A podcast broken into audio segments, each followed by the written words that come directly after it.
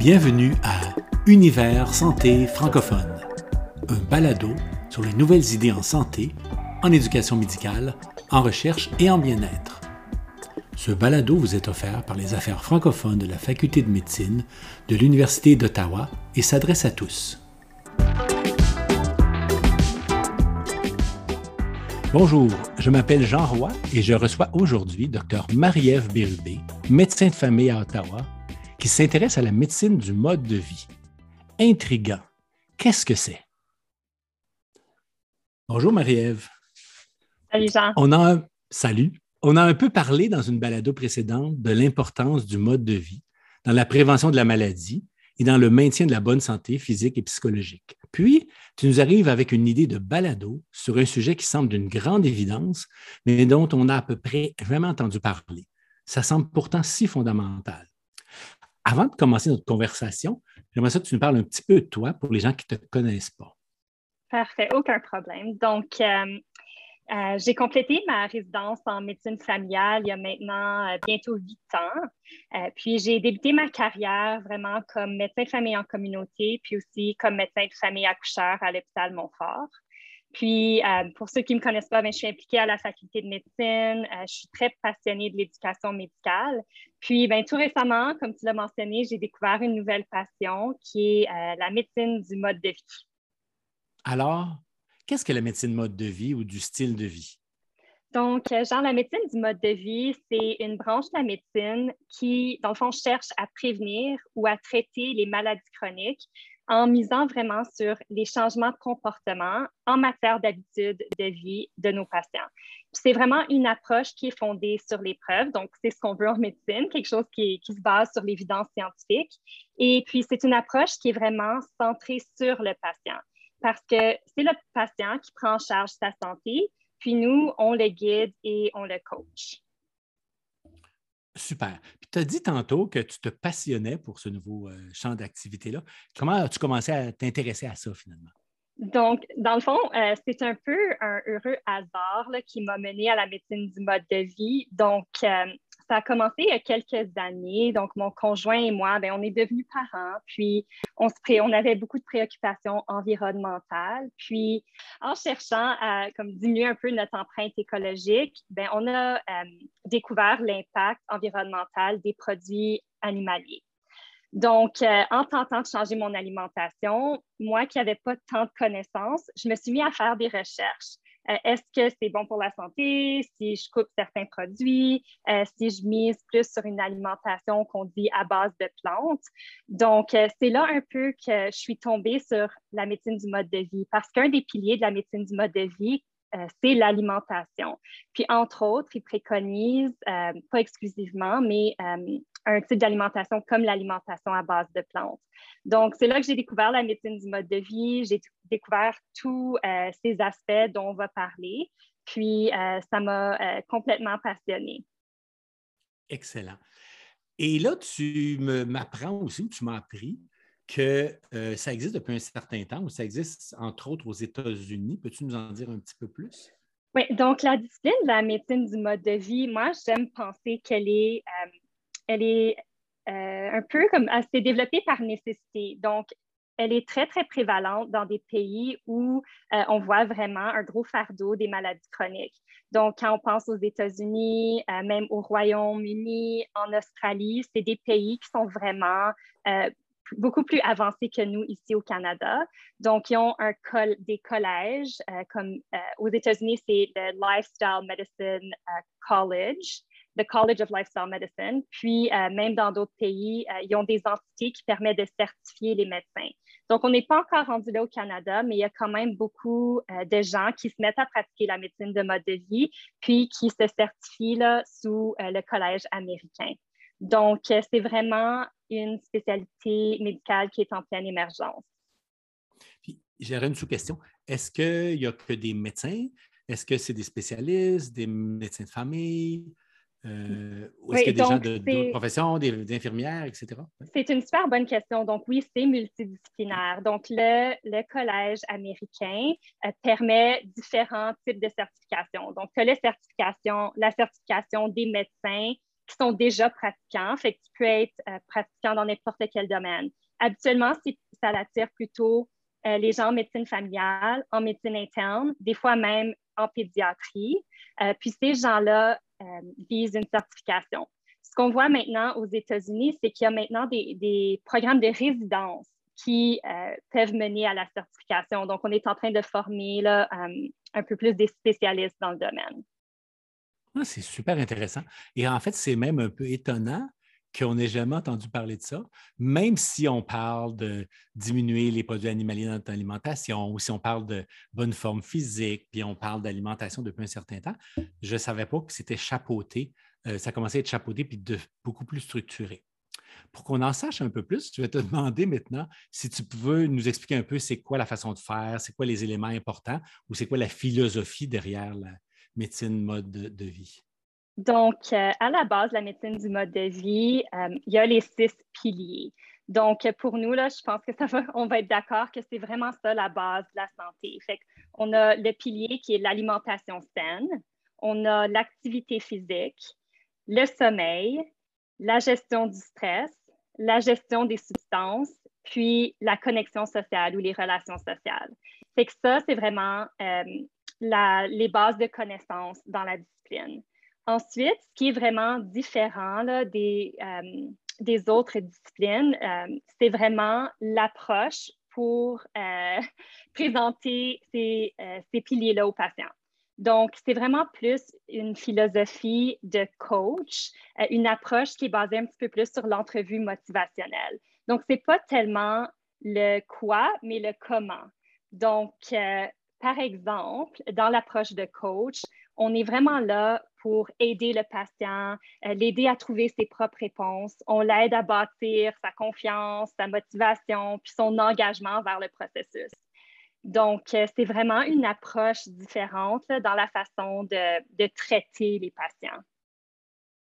OK. C'est intéressant l'approche de coaching. Moi, j'en parle, comme tu sais, je m'occupe d'éducation médicale et le coach, quand tu donnes la rétroaction en éducation à un résident, par exemple, souvent c'est Oh my God, j'ai fait des choses, j'ai fait les choses mal. En fait, les patients, probablement, qui pourraient avoir cette impression-là des fois. Dans la notion de coach, c'est Hey, je te choisis, tu vas m'aider à m'améliorer, à améliorer ma performance. Dans ce sens-ci, tu vas m'aider à, à, la rigueur à améliorer ma vie.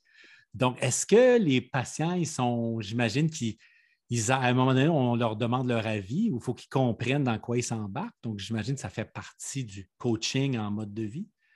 C'est ça, mais il faut avoir, euh, faut que le patient soit engagé. Fait ça ne peut pas être euh, une, une discussion unidirectionnelle. Donc, souvent, ce qu'on fait comme expert médical, c'est qu'on présente le problème, puis on présente la solution. Fait qu'on dit, voici ton cholestérol élevé, euh, puis souvent, on en parle, on va dire, mange mieux, bouge plus ou voici une pilule. mais dans le coaching, ce qu'on fait, c'est qu'on dit, ben, ton cholestérol est élevé, puis euh, je ne sais pas si tu es au courant, mais euh, des changements alimentaires, ça pourrait être bénéfique, ça peut aider à diminuer euh, tes taux de cholestérol. Puis là, les patients, c'est à eux de dire, oui, ça m'intéresse, parle-moi-en. On invite le patient dans le processus, puis euh, dans le fond, on est un peu moins tenté à, faire des longs monologues sur toutes les raisons pour lesquelles il devrait changer ou prendre un médicament. Puis on y va plus avec euh, l'approche individualisée. Puis tu as mentionné ça tantôt, tu as parlé, je pense que tu as mentionné approche centrée sur le patient c'est intéressant parce qu'on en parle d'ailleurs en, éducation. Quand on forme nos, jeunes professionnels à travailler en équipe, en collaboration, on leur dit que, puis même intéressant, euh, depuis des années, on parle d'avoir une approche santé sur le patient, donc à l'écoute, euh, empathique, etc. Puis même récemment, on parle plus de patients qui font partie du traitement à part entière. Donc, j'imagine que les notions, c'est des notions similaires en mode de vie. Oui, c'est ça. C'est vraiment un esprit de collaboration. Puis j'aime beaucoup le visuel. Le médecin, le professionnel de la santé, on est le copilote. Puis c'est le patient qui dirige la voiture, qui décide la destination, puis comment s'y prendre. Parce que dans le fond, c'est lui qui sait ce qui est réaliste pour lui. Moi, je peux lui dire, mais il faut que tu fasses 150 minutes d'exercice dans sa semaine. Mais si je ne l'aide pas à découvrir euh, c'est de regarder son horaire, son emploi du temps, comme est-ce que c'est réaliste même pour lui de, de se rendre à cet objectif-là? C'est vraiment une question d'établir l'objectif avec le patient, dans le fond. Je rajouterais presque, est-ce que c'est réaliste pour le professionnel de pouvoir donner tous ces conseils-là? Donc, s'il me vient à ma question, euh, à quoi ça ressemble en clinique? J'imagine que ce n'est pas un docteur tout seul qui d'être, euh, de tout faire, ou il y a peut-être différents modèles, mais j'imagine qu'à un moment donné, il y a d'autres professionnels qui sont impliqués dans l'équipe traitante ou euh, accompagnatrice. Exactement. Donc, pour les cliniques du mode de vie qui existent, c'est vraiment une approche dans le monde idéal, c'est une approche multidisciplinaire.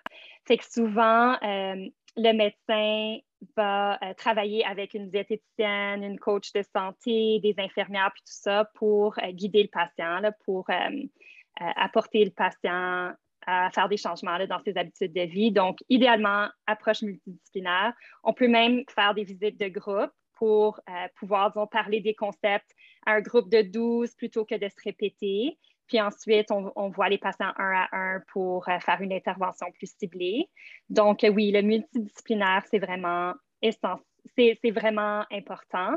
Par contre, euh, c'est aussi possible d'apporter les concepts de la médecine du mode de vie dans les visites ponctuelles ou individuelles.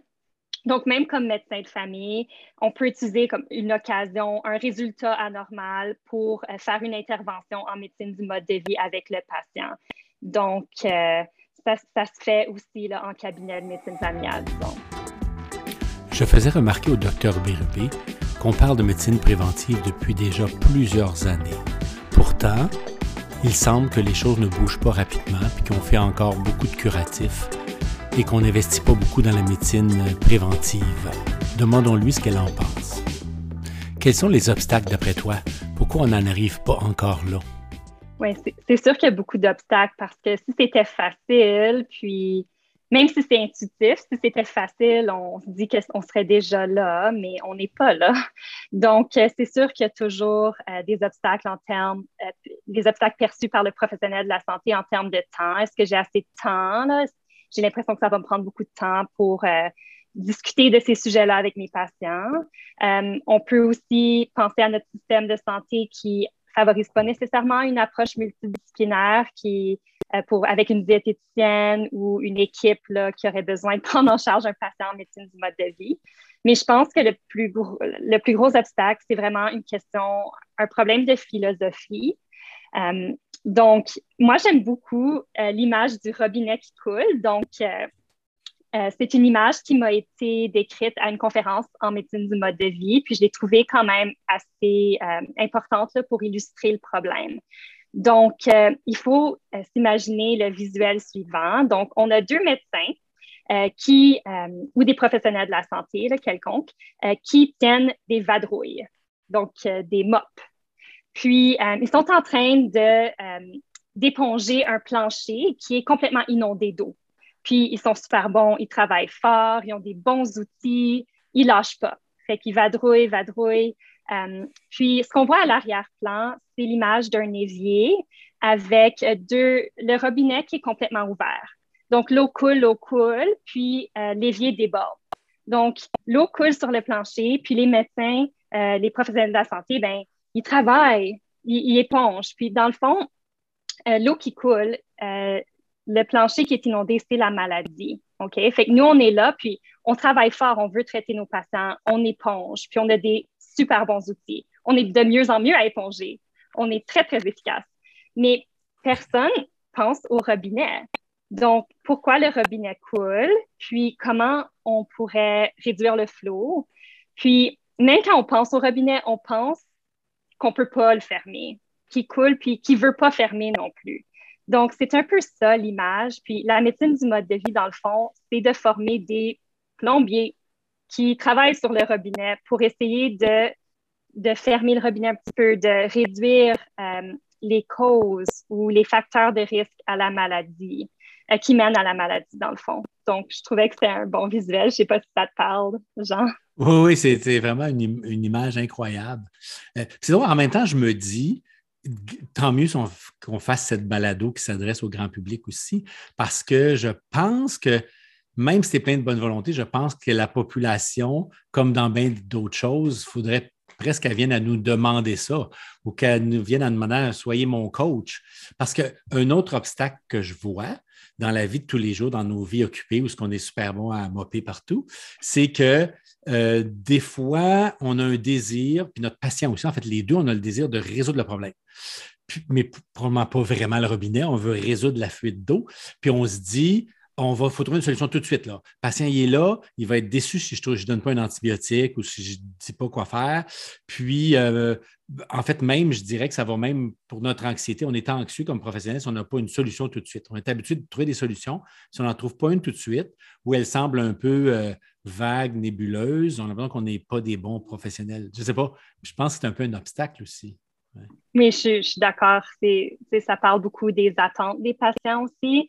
Puis il y en a qui n'ont pas vraiment la médecine du mode de vie en vue non plus, puis qui ont, ils veulent soit le médicament ou euh, ce qui est peut-être quelque chose d'un peu plus rapide, parce que c'est sûr qu'un processus de changer ses habitudes de vie, c'est un processus qui est de longue haleine.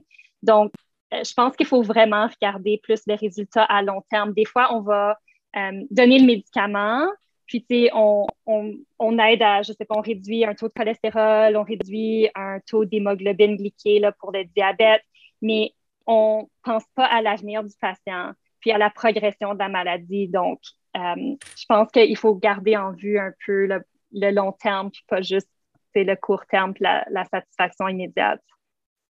c'est difficile. Euh, mais c'est pas facile. Moi, je pense que tu en avais parlé quand on, quand on s'est vu. Euh, souvent, je raconte à mes patients, puis je suis toujours surpris de la réponse, je leur dis le corps qu'on a eu, c'est un cadeau, qu'on soit en santé ou pas, mais en général, on a reçu un cadeau. moi, je dis un cadeau qui t'a été donné, mettons, de l'univers. Je pense que c'est ma job d'en prendre soin. Puis souvent, la réponse que j'ai presque tout le temps chez des gens qui ont la mi-cinquantaine, mettons, à peu près en moyenne, ils me disent Oh, j'ai jamais pensé à ça. Donc, je trouve que des fois, c'est une belle mise en matière pour dire, bien, on commence à s'intéresser à comment est-ce qu'on peut prendre mieux soin de, votre corps ou de, son corps. Puis, quand on avait parlé de ça, tu m'avais parlé d'une belle histoire euh, de gens, je pense que c'est un couple de médecins de, de Terre-Neuve, je pense. Et leur histoire, je pense qu'elle est parlante aussi. Oui, c'est ça. oui, j'aime beaucoup ton visuel de prendre soin du corps. Puis je pense que dans le fond, ce que tu es en train de faire, Jean, quand tu leur dis ça, c'est que tu augmentes leur motivation personnelle.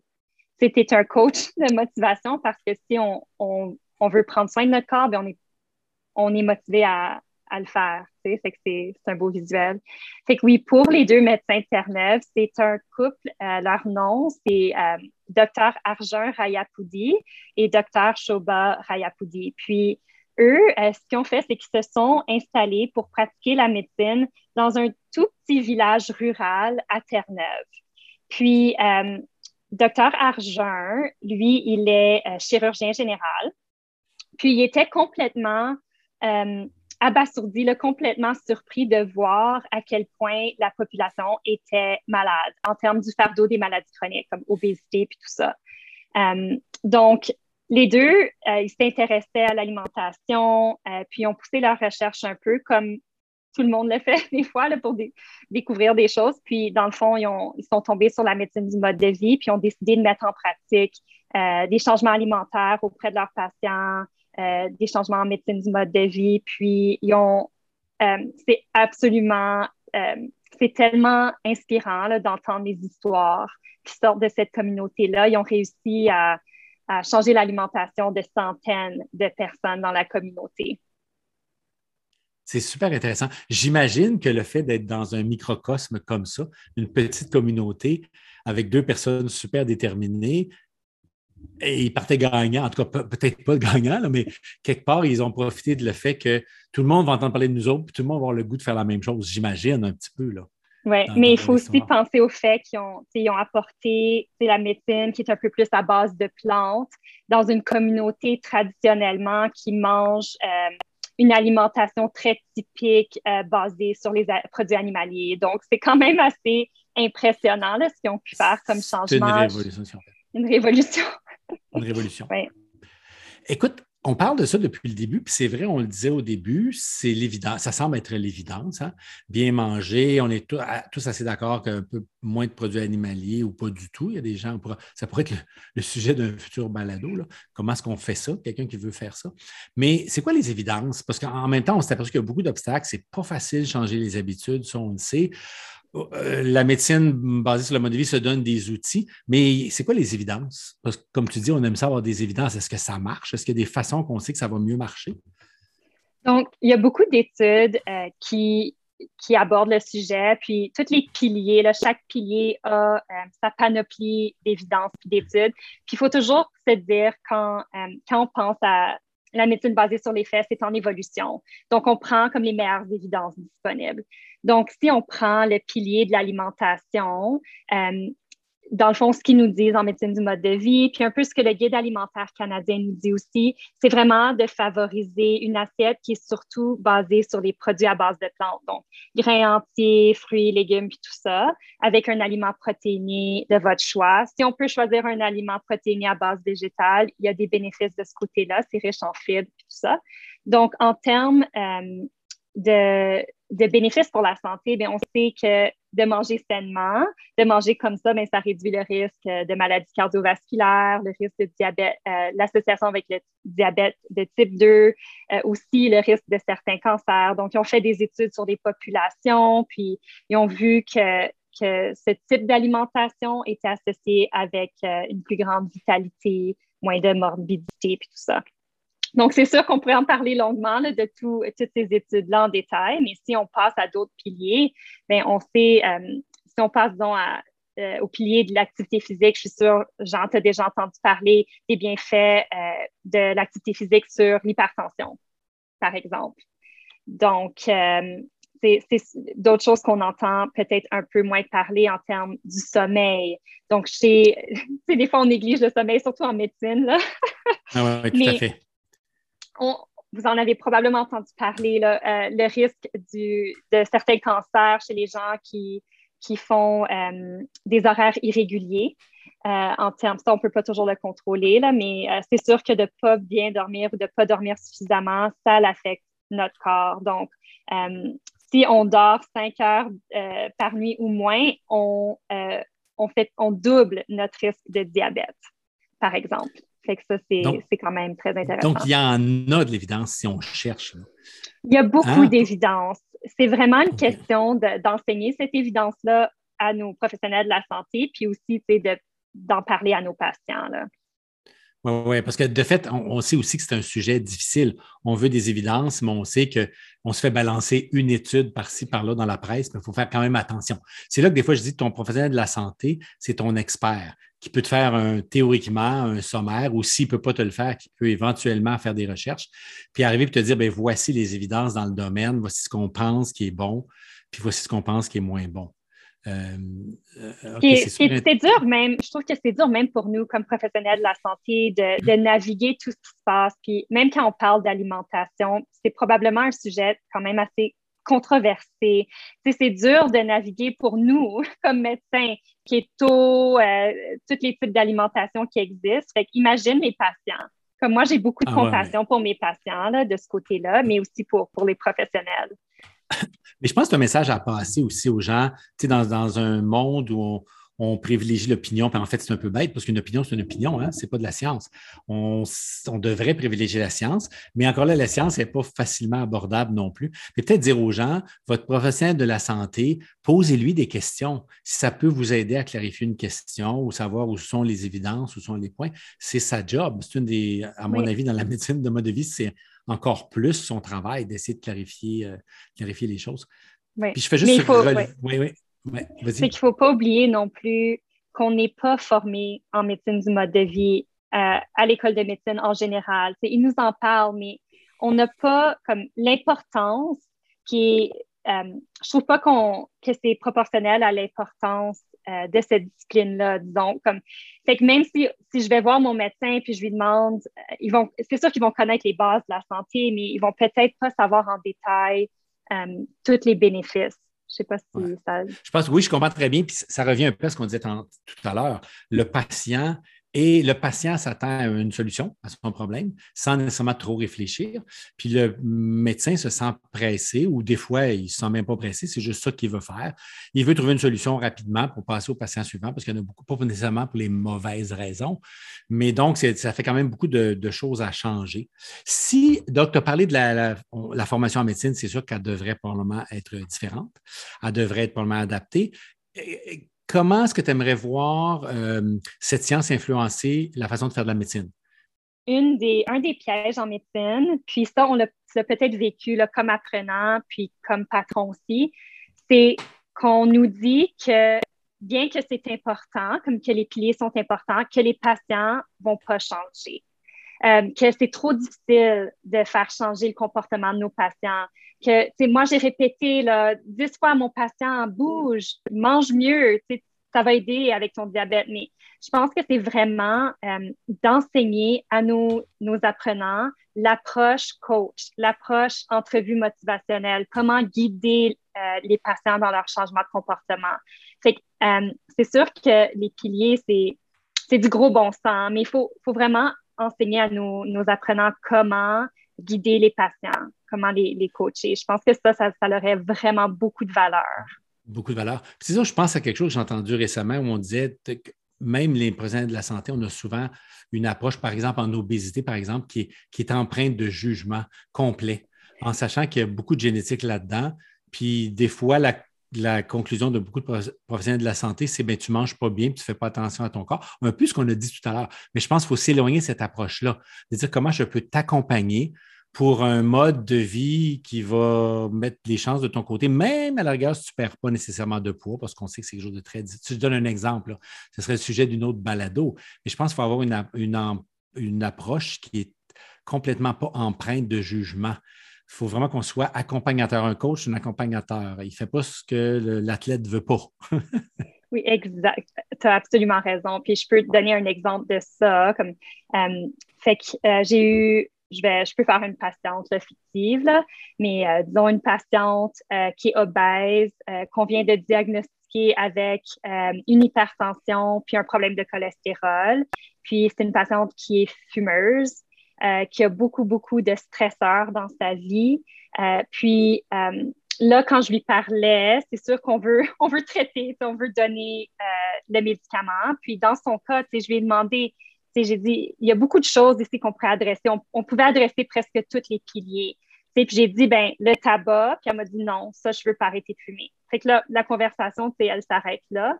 Puis là, j'ai dit, ben, est-ce qu'il y a quelque chose que tu te sens comme si tu es capable d'avancer, de faire des changements? Puis elle a dit, ben moi, l'activité physique, ça a toujours été important pour moi, mais dernièrement, j'en ai moins fait. Fait que là, on a vraiment mis l'emphase sur ce qu'elle est capable de faire parce qu'elle a beaucoup de capacités. Puis, on a vraiment fait un objectif qui est, qui est très précis, très réaliste. Puis, c'était l'activité physique cette fois-là. Puis, peut-être que la prochaine fois, on va parler d'alimentation. Peut-être on va considérer le tabac, mais c'est vraiment de rejoindre le patient là où il est, puis euh, de fixer des objectifs avec eux qui sont réalistes, dans le fond. Il n'y a pas de jugement, il n'y a pas euh, d'approche paternalistique, comme voici ce que tu devrais faire, puis comment tu devrais t'y prendre. C'est vraiment d'y aller avec, avec euh, de suivre la direction du patient. J'imagine qu'il y a un élément aussi que je vois avec cette dame-là. tu sais, quand la façon que tu la décrivais, elle elle avait perdu le contrôle de bien des choses dans sa vie. Donc, tu as peut-être de mm. choisir un élément ou améliorer un peu sa vie, diminuer son stress, faire quelque chose qu'elle aime. C'est très, euh, j'ai toujours le terme anglais, empowerment. ça, ça, doit être positif dans sa vie. De, dire, ben ça, ça me tente de le faire, puis je vais être fier de moi. Puis ça donne un peu mm-hmm. de contrôle euh, dans sa vie aussi, puis de, plaisir à la rigueur. Exactement. Puis d'y aller avec beaucoup de compassion, là, puis beaucoup d'écoute. Puis, tu sais, pour elle, comme je veux dire, euh, j'ai sorti la Vadra et puis je lui ai prescrit aussi un statin. Là. Comme, je pense que c'est ça la beauté de la médecine du mode de vie, c'est que quand on a un professionnel médical qui veut s'occuper des deux, des deux côtés, le côté pharmacologique et non pharmacologique, bien, je pense qu'on en sort gagnant parce qu'on a une approche qui est, complète.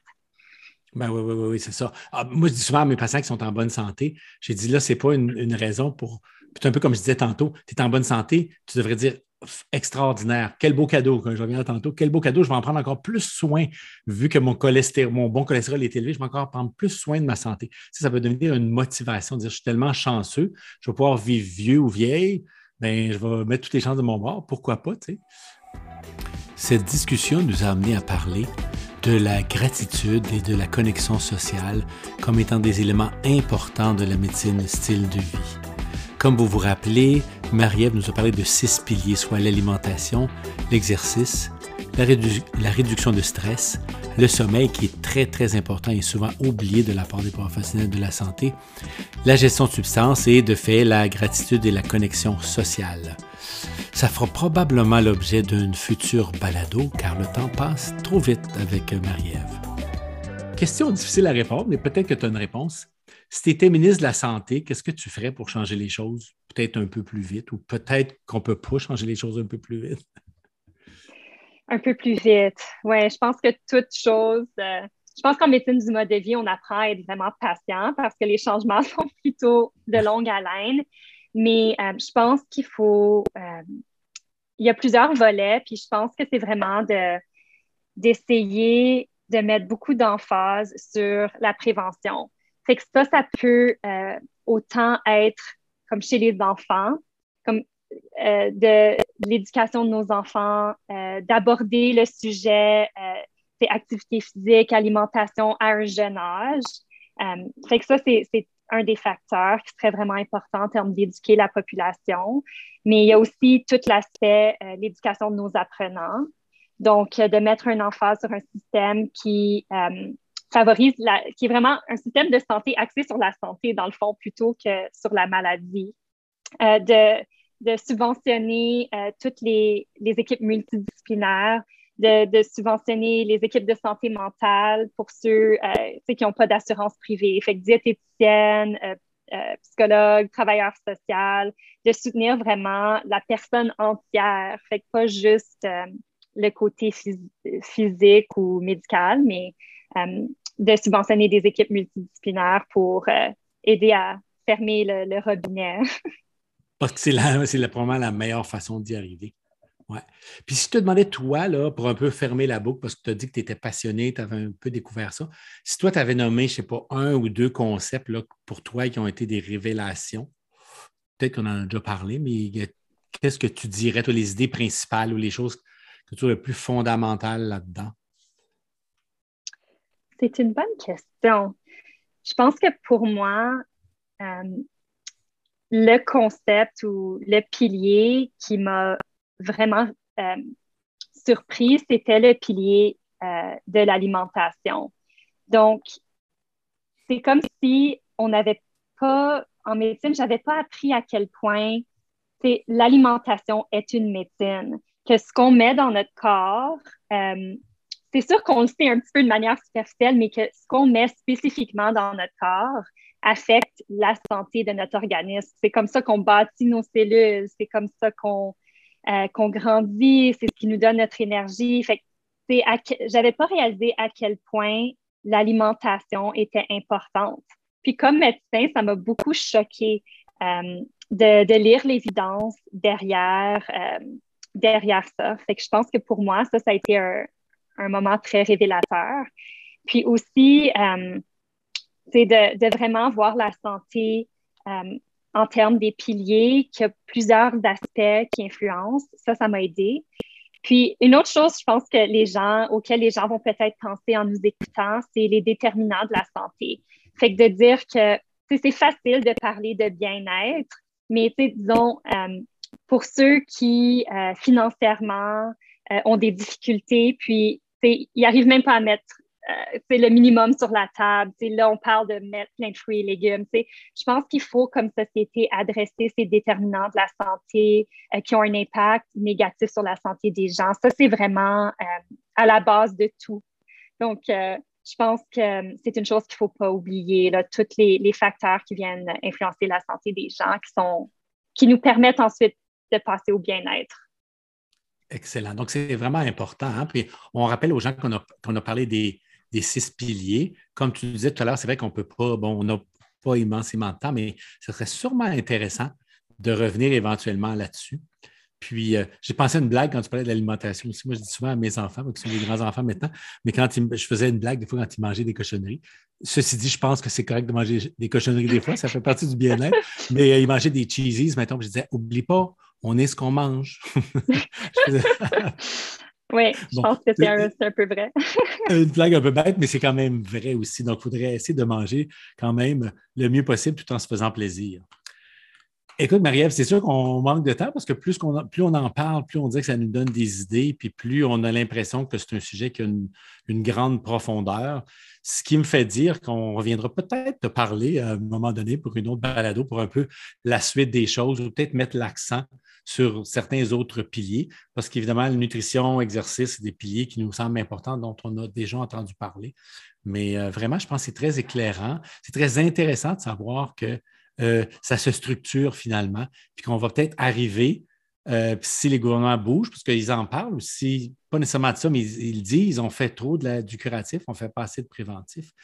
Si ça peut mm. nous aider à y arriver davantage avec euh, l'éducation des médecins et surtout l'éducation des gens, des jeunes dans les écoles, comme tu disais tantôt, je pense que ce sont mm-hmm. des clés très, très, très importantes. Alors, on va espérer que notre petit balado, les gens qui vont l'entendre, ça va les éclairer aussi sur le rôle de patient face aux médecins aussi, qui, peuvent utiliser leur médecin comme un coach, comme un guide, qui pourra, dans la mesure de ses capacités, les aider à, prendre mieux contrôle de leur santé, à se sentir plus en, plus en, contrôle dans le ciel du conducteur.